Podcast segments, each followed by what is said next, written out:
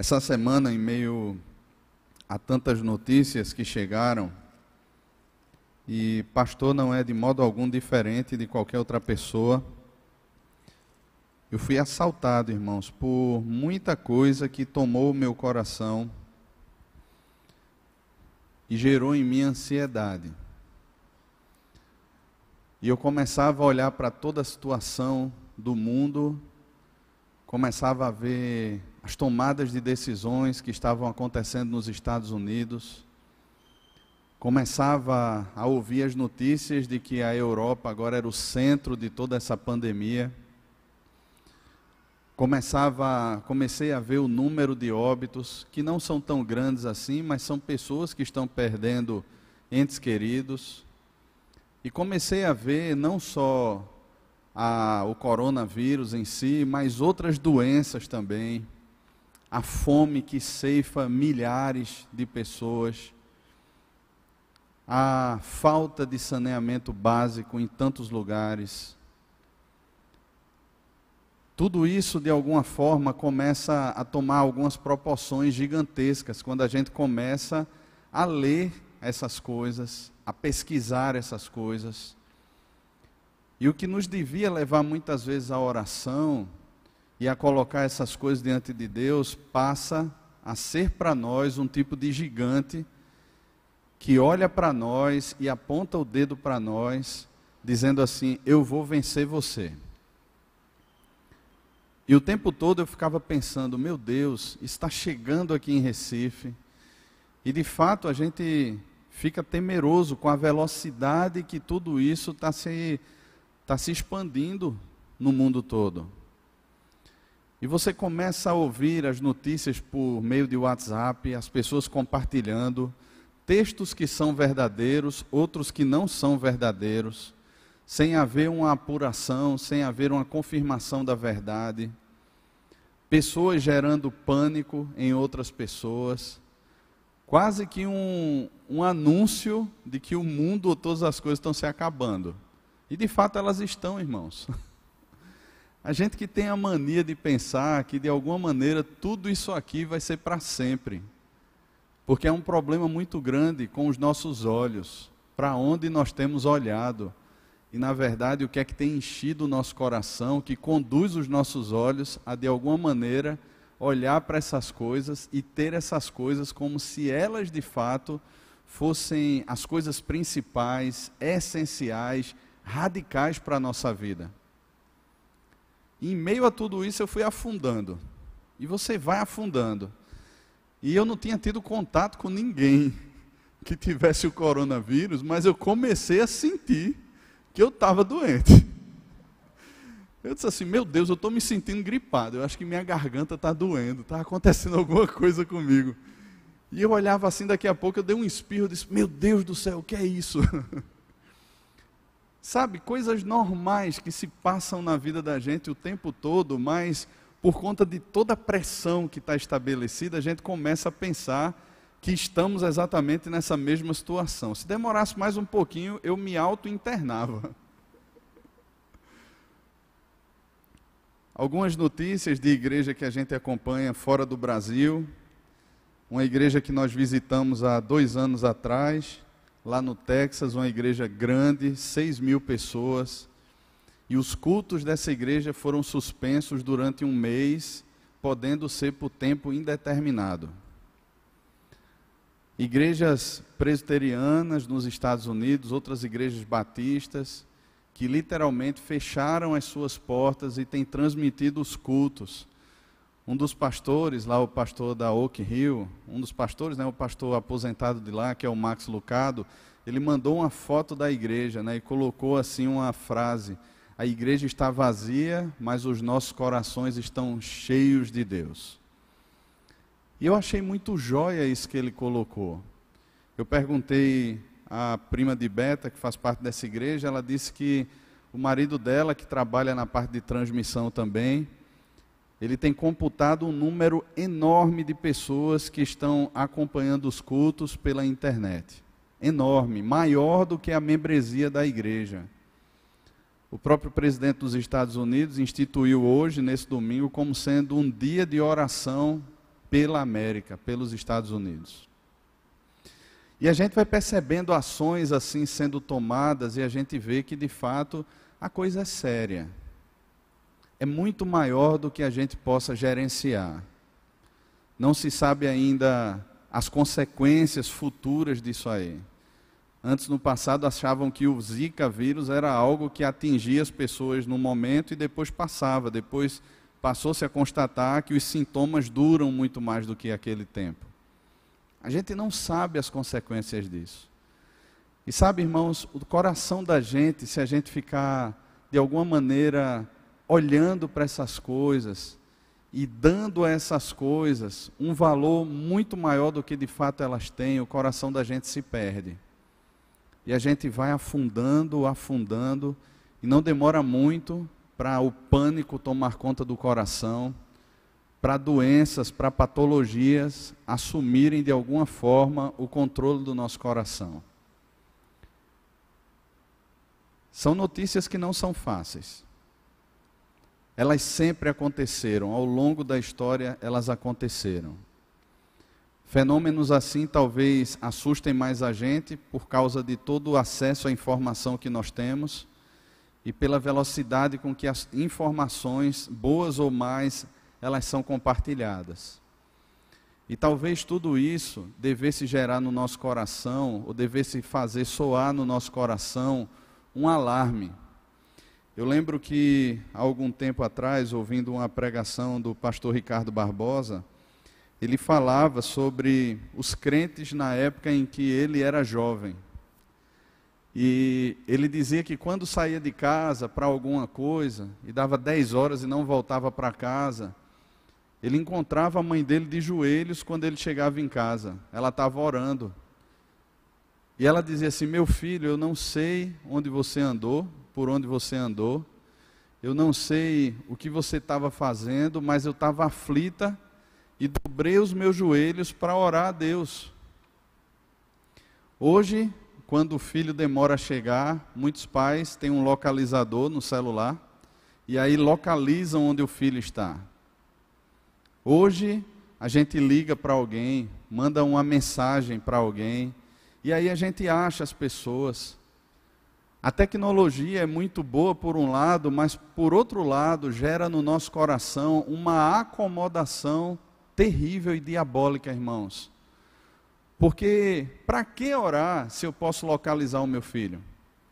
Para que orar se eu posso saber onde meu marido, onde a minha esposa, onde um amigo que marcou e não chegou ainda se encontra? É só mandar uma mensagem, é só fazer uma ligação. Para que orar? E parece que a gente vai migrando de uma dependência de Deus para uma dependência da tecnologia. Eu lembro que em algumas crises que se deu no WhatsApp, no passado, ou em Facebook ou Instagram, e aí as pessoas ficaram desconectadas por algumas horas, parece que o pânico se instalou. E as pessoas diziam assim: Olha, eu estou tentando mandar mensagem e não consigo, eu estou tentando acessar para postar uma foto e não consigo, eu estou tentando postar algum texto e não consigo. E foi se criando um pânico em torno disso. Como seria viver um dia sem as redes sociais? E eu penso que o coração se torna tão dependente dessas coisas, irmãos, e a gente vai se tornando refém delas. O coração vai se tornando refém e dependente das notícias, refém e dependente daquilo que um governo, daquilo que alguém pode dizer. E isso traz algo muito triste, uma constatação muito triste para cada um de nós. Revela a nossa falta de dependência de Deus. E aí, irmãos, a grande pergunta é: o que de fato tem alimentado o nosso coração? Quem tem alimentado o nosso coração? Abra sua Bíblia na carta aos Filipenses, no capítulo 4, dois versículos, eu já preguei sobre esse texto aqui há algum tempo atrás, versículo 8 e o versículo 9, texto bem conhecido dos irmãos. Filipenses capítulo 4, versículo 8 e o versículo 9 em meio a tudo isso que acontecia essa semana, mais ou menos na quinta-feira, eu estava no carro E aí tem um, um grupo que eu gosto muito chamado Comunidade da Vila. E o primeiro disco deles, né, tá lá no Spotify, acho que você pode encontrar também em outros lugares. Tem uma música lá chamada Canção aos Filipenses. Eu ainda perguntei se Claudinho conhecia essa música, ele disse: "Conheço não". Mandei mensagem para Esdras também. Esdras, tu conhece essa música? Seria tão jóia a gente cantar. Aí ele disse: "Não, conheço não". Eu disse assim: "Rapaz, arriscar cantar eu não canto não, mas eu acho que Beto canta". Irmãos, a música é literalmente esses dois versículos. E quando eu estava no carro essa semana e comecei a ouvir essa música, né? Eu disse, meu Deus, tem um trechinho da música que ele diz assim: Antes de tudo lembramos, diante de Deus nossas vidas estão. E Deus começou a lembrar ali ao meu coração sobre esse texto que Paulo escreveu há tanto tempo atrás e que traz verdades tão profundas, irmãos, ao nosso coração. Filipenses 4, versículo 8 e versículo 9 nos diz assim a palavra do Senhor. Finalmente, irmãos, tudo o que é verdadeiro, tudo o que é respeitável, tudo o que é justo, tudo o que é puro, tudo o que é amável, tudo o que é de boa fama, se alguma virtude há e se algum louvor existe, seja isso o que ocupe o vosso pensamento o que também aprendestes e recebestes e ouvistes e vistes em mim, isso praticai, e o Deus da paz será convosco. Amém. Quando a gente olha a carta que Paulo escreveu aos Filipenses, e ela foi escrita por volta do ano 61 a 63 depois de Cristo, ela não foi escrita num contexto muito fácil. O apóstolo Paulo escreve essa carta junto com três outras cartas, a carta de Filemão, a carta aos Efésios e a carta aos Colossenses, e ele está provavelmente no final da sua primeira prisão em Roma. Essa não foi aquela prisão que Paulo escreve, por exemplo, a segunda carta a Timóteo. Essa era uma prisão domiciliar e Paulo, enquanto está preso lá, acorrentado à, à, à guarda pretoriana, e ele fala sobre os da casa de César, que saúdam a igreja, ele está falando ali sobre essa situação. Não era uma situação fácil, irmãos, por ser uma prisão domiciliar. Você está privado da liberdade, você está privado do contato com as pessoas que você quer ter contato, você está privado daquilo que era tão forte no coração de Paulo, que era a plantação de igrejas, a pregação do evangelho. Não é fácil. E principalmente porque você tem sentenças muito graves que pesam contra você por causa da pregação do Evangelho. Havia um anúncio que o cristianismo era um tipo de reino que disputava com o Império Romano, que não era um reino celestial, que não era um, um, um caminho onde as pessoas honravam os seus líderes instituídos aqui na terra, mas havia toda uma provocação de que era um caminho de insurgência, um caminho de rebelião, um caminho que tomaria das mãos dos Césares romanos todo o seu poder, todo o seu domínio. Então era uma ameaça ao império. E os cristãos passaram a ser perseguidos, e principalmente aqueles que encabeçavam para eles né, todo o movimento cristão, deveriam ser presos e executados. Quando Paulo então escreve essa carta, ele escreve essa carta para uma igreja que estava na cidade de Filipo, e já foi um milagre a ida de Paulo para lá. Paulo tinha a intenção de pregar o evangelho em outras regiões da Ásia, mas ele é impedido por duas vezes pelo Espírito Santo, e numa noite, uma visão de um varão macedônio aparece para Paulo e diz: "Passa a Macedônia e ajuda-nos". Paulo sai dali daquela região de Troa, de onde ele está, e chega até a cidade de Filipos. E na cidade de Filipos, ele encontra então aquelas mulheres que estavam num determinado local, e Paulo se aproxima delas e prega o evangelho. Uma mulher chamada Lídia se converte, e essa igreja nasce na casa de Lídia. Eles começam então esse movimento de pregação nessa cidade, que era uma cidade majoritariamente romana. Os cidadãos romanos moravam lá. Alguns historiadores chegam a dizer que a cidade de Filipos era uma cópia minimizada de Roma. os costumes, as práticas, a própria arquitetura da cidade parecia muito com a cidade de Roma em alguns aspectos.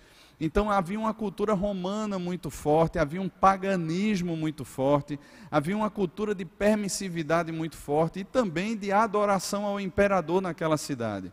E é exatamente lá que essa igreja nasce, essa igreja é plantada e essa igreja começa a crescer. Quando a gente observa essa carta que Paulo escreve, a gente percebe aqui muitas ações de graça de Paulo ao escrever essa carta. Pelo menos 16 vezes a palavra alegria, ou contentamento, ou satisfação aparece aqui nessa carta. Paulo ele não traz reprimendas a essa igreja, mas ele traz exortações, e algumas exortações aparentemente simples, como por exemplo, aqui no final, ele dirige a duas irmãs chamada, chamadas Evódia e Sintique, que pensem concordemente no Senhor. De repente havia ali algum tipo de disputa ou discordância, ou cada uma delas tentava de alguma maneira colocar não aquilo que Cristo quer que seja colocado, mas algo que seja do coração. Talvez algo que até desse certo, mas que não fosse o certo, não fosse aquilo que refletisse a vontade de Deus. Paulo trata sobre a unidade da igreja, mas acima de tudo, Paulo trata sobre um sentimento que deve ser nutrido no coração, que é o mesmo sentimento que houve também em Cristo. Então, o conteúdo dessa carta, irmãos, exalta a pessoa de Deus, exalta a pessoa de Cristo e baixa ou rebaixa completamente qualquer estrutura do coração do homem. Por exemplo, no capítulo 3, o apóstolo Paulo ele trata sobre ah, uma questão que havia naquela cidade, naquela região, como em outras também, de alguns mestres judaizantes se inserirem nas próprias igrejas e, de alguma maneira, descredenciarem o evangelho que havia sido anunciado àquelas igrejas eles de alguma forma tentavam cooptar pessoas para um caminho onde eles crescem em Jesus, mas ao mesmo tempo buscassem um tipo de justificação pelas obras da lei ou pela força do braço. E Paulo então, ele diz, depois de mostrar toda a sua bagagem, todo o seu background, ele diz assim: "Olha, mas o que para mim era lucro, o que para mim poderia gerar algum tipo de projeção, exaltar o meu nome, eu considerei como perda por causa de Cristo. Então a gente percebe no coração de Paulo, de forma muito clara, essa exaltação à pessoa de Cristo, à obra de Cristo, à justificação pela fé, a tudo aquilo que Cristo fez na cruz e que alcançou o coração de Paulo, como também o coração daqueles irmãos. Entretanto, irmãos, ao finalizar essa carta, o apóstolo Paulo, de forma muito pastoral, ele sabe que existem riscos reais à nossa fé, assim como existia a fé daqueles irmãos. Existem riscos.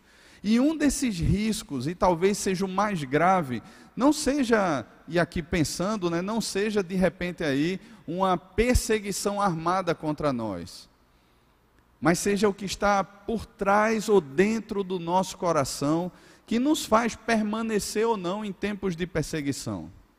Então, quando ele está aqui finalizando essa carta, ele diz que tudo que é verdadeiro, tudo que é respeitável, tudo que é justo, tudo que é puro, tudo que é amável, tudo que é de boa fama, se existe alguma virtude, se algum louvor existe, seja isso o que ocupe o vosso pensamento. E de repente, aqui na história da igreja, alguns comentaristas se levantaram para dizer que o que Paulo está falando aqui é impondo à igreja um material extra-bíblico que fazia parte de algumas tradições religiosas da época e que diz respeito apenas a práticas de bons costumes. É como se hoje nós tivéssemos um coach, alguém que chegasse para nós e dissesse assim: olha, sete passos para limpar a sua mente de tudo que é ruim e começasse a dizer e a mencionar alguns valores para nós que, se cultivados na mente, pudessem gerar em nós bons pensamentos. Né? Então, veja só as palavras que Paulo usa: aquilo que é verdadeiro, ou seja, algo que foi comprovado e que é verdade. Aquilo que é respeitável, aquilo que é justo, aquilo que é puro, aquilo que é amável, aquilo que de alguma forma agrada. Olha, aquilo que tem uma boa fama, ou seja, é, não mancha o procedimento de alguém, os bons costumes, então seja isso que ocupe o pensamento de vocês. E muitos desses homens, esses comentaristas ao longo da história, eles pegaram isso aí e fizeram uma aplicação apenas de bons costumes como se essas práticas pudessem então gerar um comportamento saudável. Mas não é isso que o apóstolo Paulo está falando. Nós sabemos que tudo o que é verdadeiro, respeitável, essas qualidades, essas virtudes que Paulo elenca aqui, e que não são apenas essas, poderiam existir outras virtudes aqui, ele não está propondo uma lista exaustiva delas. O que de fato flui o que de fato embasa toda, todas essas qualidades aqui é a palavra de Deus, irmãos. Hoje pela manhã, o pastor Sávio pregou sobre a necessidade da oração, a vida de oração. E o outro lado dessa moeda é de fato a leitura da palavra de Deus. É a vida com Deus por meio da palavra. É por isso que ele coloca aqui no final: seja isso que ocupe o vosso pensamento é literalmente algo que não deixa mais espaço ou não deixa mais brechas. A gente vê né, no passado a, ocupações acontecendo, né, de repente um prédio desabitado, de repente terras desabitadas, muita gente vai lá e ocupa aquilo ali. Muita gente vai lá, invade, toma aquilo ali e passa a demarcar os territórios. Eu estava vendo um programa essa semana que contava a história da colonização dos Estados Unidos e falava exatamente disso. As pessoas iam adentrando as terras e iam ocupando as terras, demarcando os territórios e colocando ali a sua posse, colocando ali os seus limites, marcando o seu território. E o que acontece aqui é que existe um território chamado o nosso pensamento, a nossa mente, o nosso coração, que precisa ser ocupado de alguma forma, irmãos. O que Paulo está dizendo aqui é algo muito simples. Se você não ocupa o seu pensamento com aquilo que é justo, aquilo que é amável, aquilo que é puro, de alguma maneira o seu pensamento vai ser ocupado por outra coisa. A gente poderia aqui usar aquela famosa frase de João Calvino, né, quando ele diz que o coração do homem é uma fábrica de ídolos. E o ídolo é exatamente isso. Ele é alguém que nós reputamos algum valor que passa então a ocupar o nosso pensamento e a ditar para a nossa vida o que de fato é essencial, o que de fato vale a pena investir o tempo, as forças, o suor, dedicar ali a própria vida como entrega, como adoração, como dedicação àquele ídolo. E a gente passa a cultuar e a viver a vida em prol disso. Quando Jesus ele trata disso no Sermão do Monte, Jesus fala sobre o tesouro que toma conta do coração. Onde o seu tesouro está, ali estará também o seu coração. E a conta é muito simples, irmãos, porque aquilo que reputamos como sendo um tesouro no nosso coração, ele ocupa, ele passa a ocupar o nosso coração e, consequentemente, ele passa a mover a nossa agenda. E veja, por exemplo, como é que isso acontece. Existe nos nossos dias uma idolatria dos filhos. Ah, eu gosto muito daquilo que Kevin DeYoung fala no livro dele Ocupado Demais, ou é Super Ocupado, sobre esse puerigarquismo, né? essa idolatria que os pais têm pelos filhos nos nossos dias. Não, é? não existe mais uma autoridade do pai e da mãe, da mãe, mas existe uma autoridade dos filhos dentro de casa. Os pais são submissos aos seus filhos e vivem a vida, na maior parte das vezes, imprimindo no coração dos filhos a imagem deles, dos próprios pais, e não buscando imprimir aquilo que é a imagem de Deus no coração dos filhos. Não é por meio da palavra, mas é como resultado das minhas frustrações, resultado dos meus sonhos, resultado dos meus anseios, que eu começo de alguma forma a criar os meus filhos para que de repente lá na frente eu me sinta realizado porque eu obtive sucesso, porque eu conquistei aquilo que eu queria conquistar. E isso é um tipo de idolatria, irmãos. E se torna uma idolatria na prática, e ela é confirmada na prática, porque nós demonstramos de forma muito clara por meio das nossas ações, da nossa agenda, das nossas decisões, das nossas falas, aquilo que de alguma forma ocupa o nosso coração. tem ocupado o nosso pensamento. Nesses dias de crise, o que é que se reflete? Se reflete um temor exacerbado, um pânico desmedido, uma correria desenfreada, porque, de certa forma, irmãos, não que as notícias, ah, o saber das coisas, ou ter conhecimento das coisas tenham mal em si, mas é porque de alguma forma o nosso coração está tão aberto, o nosso coração está sem ninguém ocupando no momento, que essas coisas passam a ocupar o nosso coração e a gerenciar a nossa vida, as nossas emoções, os nossos sentimentos e as nossas volições também. A gente passa a ser refém de tudo isso, porque de alguma maneira tudo isso está ocupando o nosso coração. Irmãos, é importante que saibamos a situação, é. É importante que tomemos cuidado, é.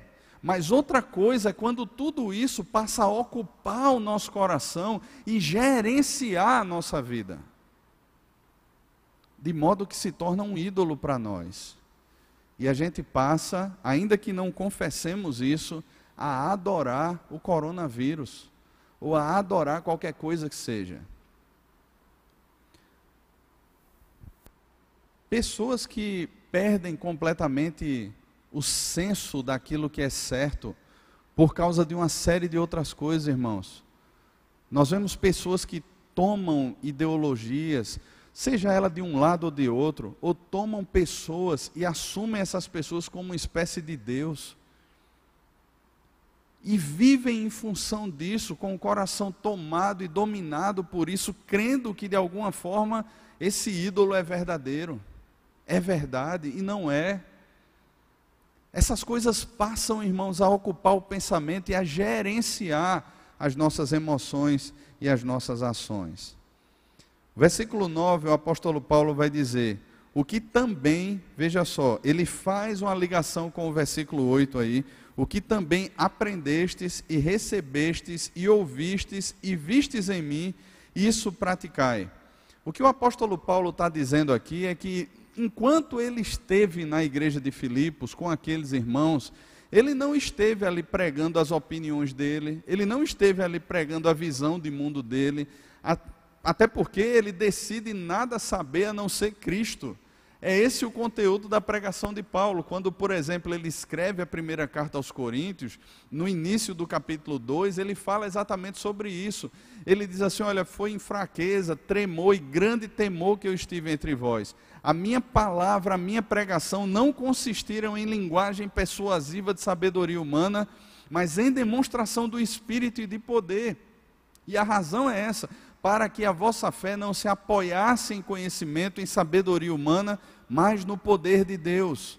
Quando ele se reúne ali com os presbíteros de Éfeso, lá no capítulo 20 da carta de, do livro de Atos, ele fala sobre o conteúdo da pregação dele. Olha, eu estive entre vocês e não deixei de anunciar coisa alguma que não fosse proveitosa. Ele anunciava a palavra de Deus. Esse era o conteúdo da palavra de Paulo, irmãos. A palavra de Paulo, ela tinha poder porque ela era para a palavra de Deus.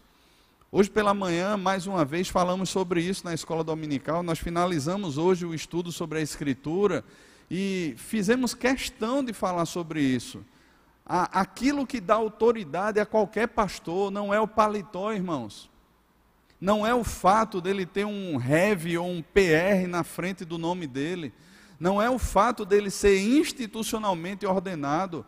O que dá autoridade a qualquer servo de Deus, seja pastor, seja um discipulador, um líder de grupo pequeno, um líder de ministério, é a palavra de Deus. É a exposição da palavra de Deus. A autoridade não está sobre a pessoa em si, mas a pessoa só tem autoridade à medida que expõe a palavra de Deus. E é por isso que Paulo diz aqui: aquilo que vocês aprenderam, receberam, ouviram e viram em mim, isso praticai. E isso é muito sério, irmãos. Porque nós temos aqui alguém que está dizendo assim: olha, imite a minha vida. Porque ele sabe a quem ele estava imitando. Façam aquilo que vocês viram em mim. Aquilo que vocês aprenderam de mim, que vocês ouviram de mim. Isso vocês pratiquem também. Ponham em prática. E sabe, eu fico pensando aqui, se de alguma maneira nós discipulando alguém, caminhando com alguém, em meio a todas essas crises, mas não só essa agora, em meio a todas as situações que a gente vive ao longo dos dias e dos anos, a gente de alguma maneira tem autoridade para olhar para as pessoas e dizer assim: olha, aquilo que vocês têm ouvido de mim, aquilo que vocês têm visto em mim, aquilo que vocês têm aprendido de mim, pratiquem isso. Porque, irmãos, se nós olharmos para a nossa vida, e não percebermos de forma clara esses aspectos da palavra de Deus na nossa vida, essa paixão, esse apego, esse zelo, essa consciência a quem nós pertencemos, de quem de fato somos filhos, quem de fato tem guardado a nossa vida, para onde estamos caminhando, as garantias que temos cravadas no nosso coração por meio da palavra, que certificam de que para onde nós vamos, irmãos, se nós não temos certeza de tudo isso, se a nossa vida não é reflexo da imagem de Cristo, irmãos, como podemos dizer para as pessoas? Como podemos? Porque não são simplesmente práticas de bons costumes que dão autoridade a mim e a você. Não é o fato da gente ser legal. Não é o fato de nós termos algumas afinidades, gostarmos de algumas coisas. Não é o fato de, de repente, alguém proporcionar para outro algum tipo de bem-estar. Não são essas coisas, irmãos. Mas o que de fato deve ocupar o pensamento, e aquilo que nesse momento deve ser ensinado é fruto daquilo que de fato é palavra de Deus. Porque é isso que vai guardar o pensamento. É isso que vai produzir no nosso coração uma fé madura. Uma fé que, em meio às lutas, que em meio às provações, ela não vai olhar para o outro como sendo uma tábua de salvação ela não vai lançar sobre o outro suas esperanças, suas expectativas, mas ela vai olhar para Deus nesse momento. Porque toda instrução e toda prática é fruto dessa vivência, desse relacionamento com Deus que acontece por meio da palavra de Deus. Hoje pela manhã eu contava um, um exemplo lá na classe de escola dominical e algumas coisas assim são interessantes, né? Os filhos vão se tornando adolescentes. E quando vai chegando nessa fase, é normal muitos pais dizerem assim, né? Meu filho não me ouve mais, está ficando rebelde, isso e aquilo outro.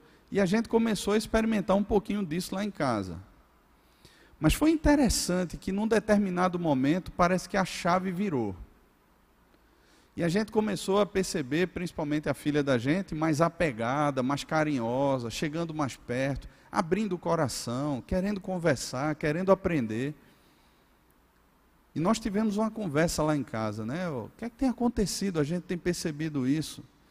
E uma das constatações, irmãos, que a gente teve, assim, pensando sobre isso, é que de fato ela começa a ver que a caminhada que a gente busca ter não é uma caminhada onde de alguma maneira é o nosso pensamento, é aquilo que nós queremos, de repente aí por conta de algum trauma ou de repente por conta de alguma expectativa que nós temos que está sendo ensinado a ela.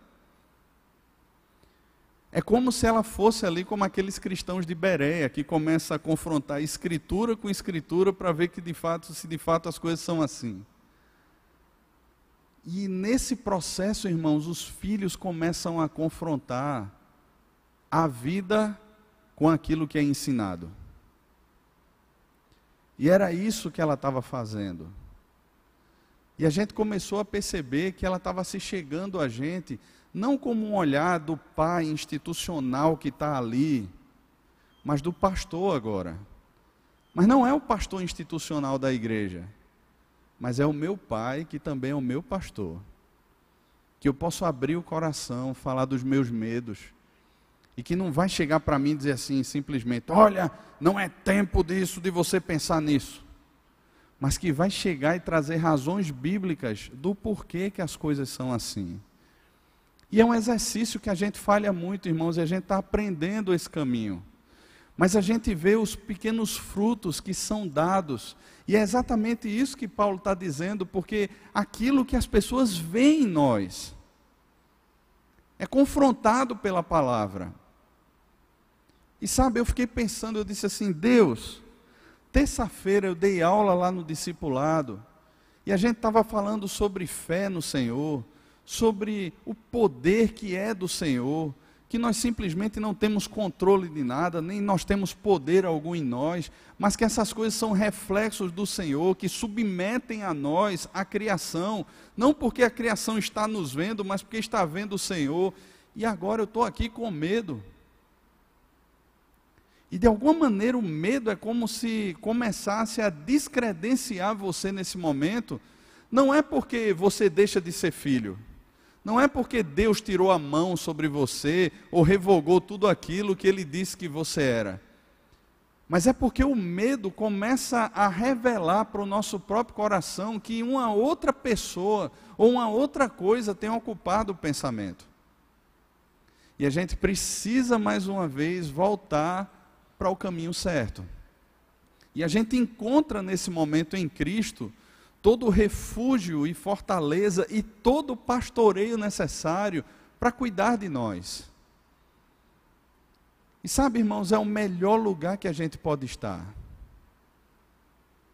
E ao mesmo tempo é o lugar que a gente mais insiste em não ficar. Não que a gente viva fora da presença de Deus, não que a gente fuja da presença de Deus, mas existe algo especial, irmãos, quando a gente busca a Deus por meio da palavra, por meio da oração, disso que parece ser tão batido, tão falado e é tão difícil ao mesmo tempo para nós. Não é simplesmente um momento onde você senta e bate um cartão ali institucional dizendo assim: olha, eu cumpri a minha devocional hoje. Mas é aquele tempo especial onde, enquanto Deus não crava toda essa verdade no nosso coração e não muda as nossas perspectivas, a gente não abre mão, a gente não sai de lá. E aí entram outras disputas no coração, porque talvez o trânsito até o trabalho e tantas outras demandas que a gente reputa como sendo extremamente importantes estejam nos arrastando. Mas a gente precisa ter tempo com Deus, irmãos. A gente precisa aprender a meditar na palavra de Deus. E fazer com que essa palavra tome de fato o nosso pensamento, ocupe todas as áreas do nosso coração, tome posse literalmente da nossa mente e assim conduza a nossa visão, o nosso coração. Porque, irmãos, quando nos sentimos imersos nesse universo que é verdadeiro, que a palavra de Deus nos convida a entrar e a viver. Irmãos, a gente passa por meio das adversidades. Mas assim como Paulo estava preso, a gente passa por meio delas, olhando para a vida e olhando para as pessoas, dizendo assim: alegrai-vos sempre no Senhor. A gente passa por meio dos perrengues, das adversidades, olhando para Deus e declarando para o coração e declarando para as pessoas: Jesus está no controle de todas as coisas. Não se torna apenas, irmãos, um momento de culto, mas se torna uma prática de vida, porque a palavra tem ocupado o nosso pensamento e nos ensina a discernir a realidade que está ao nosso redor. Não mais pelos olhos do nosso coração, carnal, mas pelos olhos da palavra, com as lentes da palavra a gente passa a interpretar. E aí existe um resultado, irmãos. Quando o apóstolo Paulo, ele trata aqui sobre ansiedade, por exemplo, se você voltar os olhos para o versículo 6 e para o versículo 7, ele diz o seguinte: Não andeis ansiosos de coisa alguma. Em tudo, porém, sejam conhecidas diante de Deus as vossas petições pela oração e pela súplica, com ações de graça, com ações de graças, e a paz de Deus, que excede todo o entendimento, guardará o vosso coração e a vossa mente em Cristo Jesus. É muito linda essa expressão, e a paz de Deus, porque veja, existe a paz com Deus, que é conquistada por meio de Cristo Jesus. Nós éramos inimigos de Deus e passamos a ter paz com Deus por meio de Cristo, e aqui ele fala da paz de Deus. E a figura que é traçada aqui é como literalmente um sentinela que se põe à porta do coração armado, chamado paz de Deus, que não deixa a ansiedade tomar conta do nosso coração. É literalmente como essa paz de Deus, literalmente como se fosse um sentinela armado, posto lá na porta do coração e dizendo assim: ansiedade aqui não. Isso foi tratado, foi entregue a Deus com ações de graças, por meio da oração e da súplica. Aqui você não entra. Entretanto, irmãos, no versículo 8 e no versículo 9, ele amplia essa questão, amplifica essa questão. Ele não fala da paz de Deus apenas, ele diz: E o Deus da paz será convosco. Não é simplesmente o sentinela da paz de Deus, armado até os dentes, na porta do nosso coração, guardando o nosso coração da entrada da ansiedade. Mas é o próprio Deus da paz conosco, irmãos. É o próprio Deus da paz. Porque a nossa mente, o nosso coração, o pensamento estão guardados na palavra de Deus. O próprio Deus, irmãos, está conosco. É como se o Deus da paz viesse guardar o nosso coração. E de alguma maneira, irmãos, não permitisse que o nosso coração fosse assaltado, assolado pelas coisas desse mundo, pelas tragédias, pelas pestes, pelas catástrofes, ainda que a gente possa passar por tudo isso ainda que o mal se instale na nossa casa, venha sobre a nossa vida, nós podemos ter essa plena convicção que o Deus da paz está conosco. Não é um simples resultado ou produto de algo que a gente possa produzir pela força do braço. Você pode se cercar de todos os cuidados que têm sido ensinados por aí, que são bons. Você pode se guardar de tudo, você pode ficar em casa, sentado lá, assistindo na sua TV o culto. Você liga lá, fica lá no telão, confortável, liga o ar-condicionado no seu quarto, beleza, está tranquilo. Mas basta de repente você abriu a janela e o vizinho de cima deu um espirro, a sua paz foi embora. Foi embora.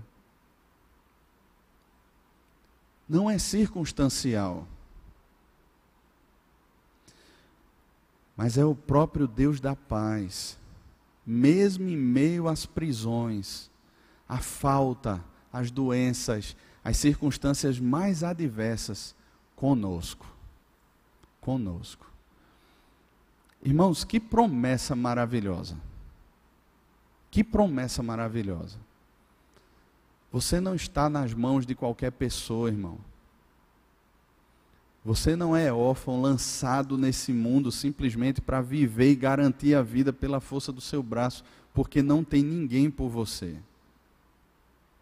Existe um Deus da paz que está conosco e quer ser percebido. Agora, para que ele seja percebido, se aprofunde nisso aqui. Não abra mão disso aqui. Não abra mão da palavra de Deus, não abra mão da oração, não abra mão da meditação na palavra de Deus. Não abra mão da contemplação, não deixe de perceber Deus. Porque se a palavra, se o Senhor deixar de ocupar o seu pensamento, saiba que outra coisa vai ocupar. E aí a sua paz foi embora. Não porque o Deus da paz se ausentou, mas porque você deixou de perceber o Deus da paz. E a nossa vida se torna um caos. Porque a gente acha que de alguma maneira agora depende de nós e pode ser garantida e pode ser executada pela força do nosso braço. E no final das contas você vai falir, vai ficar ansioso, vai entrar em depressão, vai se afundar porque você não consegue dar conta. Não consegue. Está na hora de buscar a Deus, irmãos. Está na hora de buscar a Deus, entregar o coração a Deus, entregar as causas a Deus e descansar no Senhor. Está na hora de nutrir no pensamento aquilo que é palavra de Deus e viver a paz do Deus da paz que está conosco. Nesses tempos tão difíceis, irmãos, a palavra de Deus nos chama a isso, a guardar o coração em Cristo, em saber que antes de tudo, diante dele, a nossa vida está, para que não haja em nós temor diante do que há de vir. A paz que só Deus nos pode dar, sempre há de nos guardar em Cristo Jesus. Amém, irmãos? Não são palavras minhas, não, viu? Faz parte lá da música que eu falei. Por isso que é bonito. Vamos orar? Feche os seus olhos, curve a sua cabeça. Irmão, você está em paz? Você está em paz? Você está precisando de paz? Você está precisando de descanso? Você está cansado? Você está olhando para isso tudo e está percebendo o tamanho do gigante? E isso tem deixado você aflito? Tem gerado medo no seu coração? Está na hora de voltar os olhos para o Deus da paz. Está na hora de orar, suplicar, consagrar, entregar e desfrutar dessa paz. Essa paz que excede todo entendimento e que guarda o nosso coração em Cristo Jesus.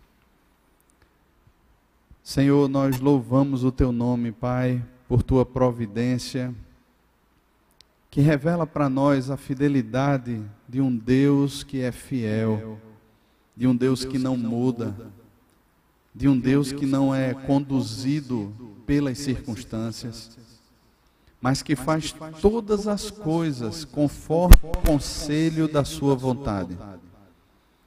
Senhor, nos ajuda a crer, nos ajuda a descansar, a esperar e a desfrutar dessa paz que só o Senhor pode dar. Abençoa, Senhor, nosso coração, aqueles que estão em casa, que de alguma maneira, Pai, se encontram aflitos, temerosos. Pai, que todos nós possamos buscar ao Senhor e ter conosco essa percepção, essa consciência clara de que o Deus da paz está conosco. Obrigado, Pai, por essas certezas que são tiradas da tua palavra.